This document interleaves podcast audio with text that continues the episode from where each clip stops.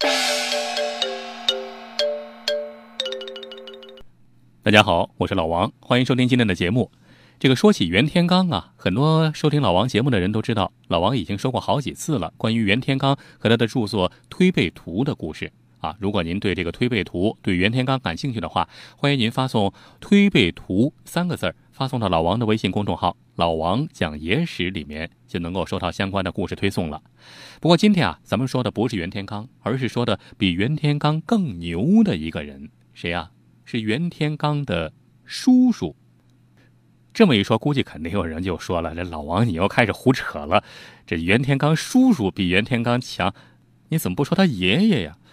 这袁天罡的爷爷我还真不知道，但是袁天罡的叔叔历史上还真有这么一号人，叫袁守诚。哎，据说这本事比袁天罡大多了，号称袁天罡会推人啊，能够算出人的事儿。但是袁守诚能推天，能算出天的事儿。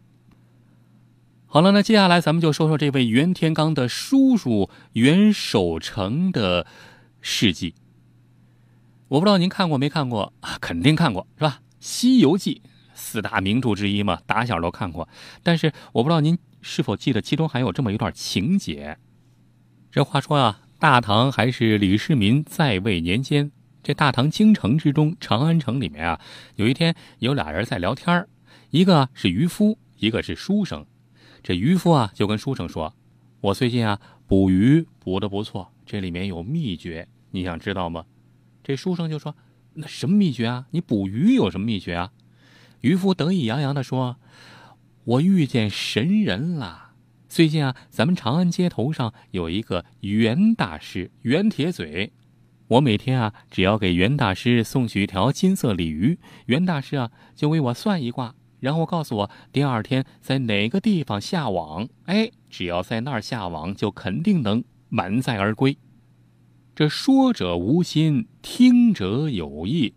这他们之间的对话呀，就让这旁边泾河寻水的夜叉听去了，然后回去赶紧报告泾河龙王。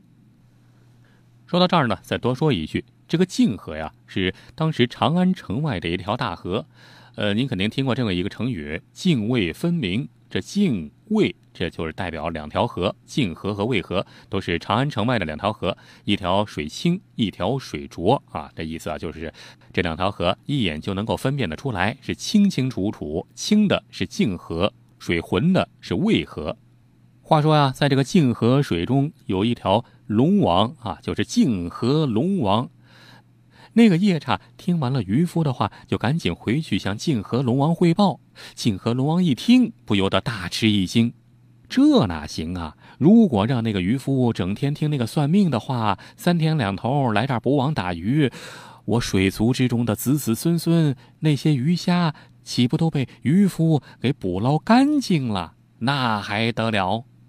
于是啊，就要去找这个算命先生去算账。这位泾河龙王啊，就摇身一变，变成了一个秀才，来到长安城中找这个算卦的先生。来到城里，果然看到有一个招牌，上面写着几个大字儿：“神客先生袁守诚。”原来啊，这位袁守诚正是当朝钦天监袁天罡的叔父袁守诚。龙王见了袁守诚，这袁守诚就问他：“你要算什么呀？”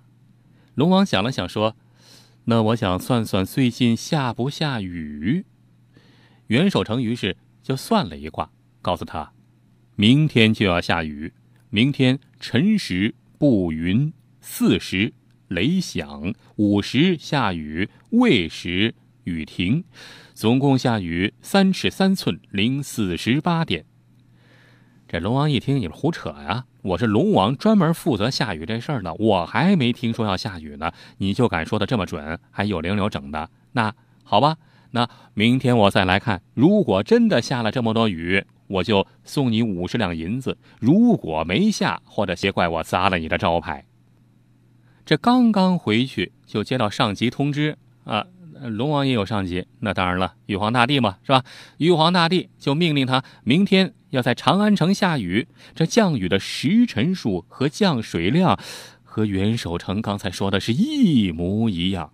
龙王一听是大吃一惊啊，感叹道：“这世间竟然有如此之通天晓地的能人呐！”可是啊，这位龙王啊，也是个恨惯了的，性情刚烈，怎么也不肯轻易服输，争强好胜惯了的。想来想去，我和这算命先生打赌，我不能输了呀，那怎么办呢？这雨还得下，哎，这么着，于是啊，就偷偷的。在第二天下雨的时候，偷工减料，少下了那么点儿，而且啊，还私自往后拖了一个时辰，这才下雨。这么着一来，这就和袁守诚算的不一样了。于是第二天啊，这龙王就气势汹汹的再度来到袁守诚的挂摊儿，把袁守诚的摊子给砸了。没想到袁守诚冲着他直乐：“呵呵，我的小小挂摊儿不值钱。”只怕有人犯了死罪还不知道啊！我认得你，你不是什么白衣秀才，你是那泾河龙王。你私自改了时辰，克扣雨量，犯了天条，明天难免会挨上一刀。这泾河龙王一听啊，认出来了。这才慌了手脚，后悔自己一时冲动，连忙跪倒在地，求袁守诚救命。袁守诚叹了口气说：“你求我无用啊！明日午时三刻，你就该被魏征处斩。这魏征是当朝宰相，你若能在唐王李世民那儿讨个人情，还有一条生路。”于是泾河龙王啊，就拜谢袁守诚之后，匆匆的赶到了李世民的皇宫。等到夜里，李世民睡着之后，龙王啊就潜入到李世民的梦里，对李世民说：“陛下救我！”李世民吃了一惊：“这做梦呢？啊，你是什么人呢？我怎么救你？”这龙王啊，就呱呱呱把这事儿一说。说明日午时三刻，臣因犯下天条，当被陛下贤臣魏征处斩，故来恳求望陛下救我一命。这唐王见龙王苦苦哀求，心生恻隐之心，就答应了。那既是魏征处斩，我可以救你，你且放心前去吧。龙王这才放心。唐王李世民。从梦里醒来，哎，觉得这梦做的特别奇怪，于是啊，就召魏征上殿。李世民想的挺好啊，就想让魏征明天在我身边就陪我一整天，让他没那时间去斩什么龙王，这就算是答应人家了啊，把人家的事给办了。这第二天中午啊，李世民故意叫着魏征下棋。这李世民是个臭棋篓子呀，下了几手之后下不过魏征，拿着棋子就在那琢磨，是下这儿好呢，还是下那儿好呢？他这一琢磨呀，一不留神就琢磨的时间长了点琢磨了差不多有半个时辰。哎，等到定下来主意之后，一抬眼儿，发现对面坐着的魏征睡着了。他这里一说话，魏征这才如梦方醒，赶紧说：“哎呀，是臣大不敬，刚才不小心睡着了，而且还做了一个怪梦。”这李世民就问他：“哦，你做了什么梦啊？”魏征说：“我梦见我手执大刀砍掉了一条龙的脑袋。”说完这话，李世民这才大吃一惊：“啊，魏征真的把那条龙给杀了？”再往下来，这又衍生出另一段故事了。这话说呀，这李世民当天晚上睡下来之后啊，就梦见这龙血淋淋的跑来找他，说：“你答应我的，不让魏征杀我，怎么还是被他杀了？不行，我得找你算账。”这李世民哎呀一声从梦中惊醒，可是再合上眼儿，那龙王又来找他。这三天五天连着都是这样，李世民可受不了了。谁三五天睡不着觉能受得了啊？是吧？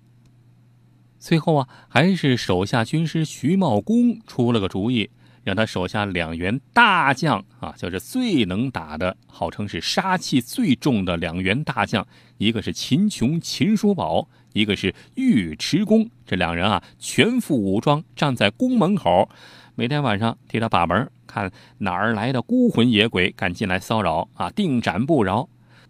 你还别说，自从这俩大将往那儿一站之后，哎，这龙王就再也不敢来了，李世民也能够睡个安稳觉了。从此之后啊，咱们中国民间就多了一种习俗，就是在门上要贴两个门神，一般都是秦叔宝和尉迟恭。你看啊，这说来说去啊，原来咱们中国几千年来传下来的贴门神的习俗，还是袁天罡的叔叔袁守诚引起来的。如果您还想看到更多精彩内容，欢迎关注老王的微信公众号“老王讲野史”，里面有更多精彩文章、视频、音频、珍贵绝版老照片。比如，您发送“月球”两个字儿，就可以看到传说中的月球背面照片；你发送“埃及”两个字儿，就可以看到古埃及神秘金字塔和传说中的时空之门；你发送“香港”两个字儿，就可以看到香港十大奇案系列。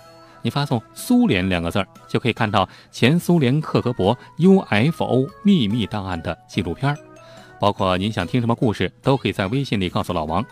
好了，更多精彩内容，欢迎关注微信公众号“老王讲野史”。咱们呀，在微信里再见吧。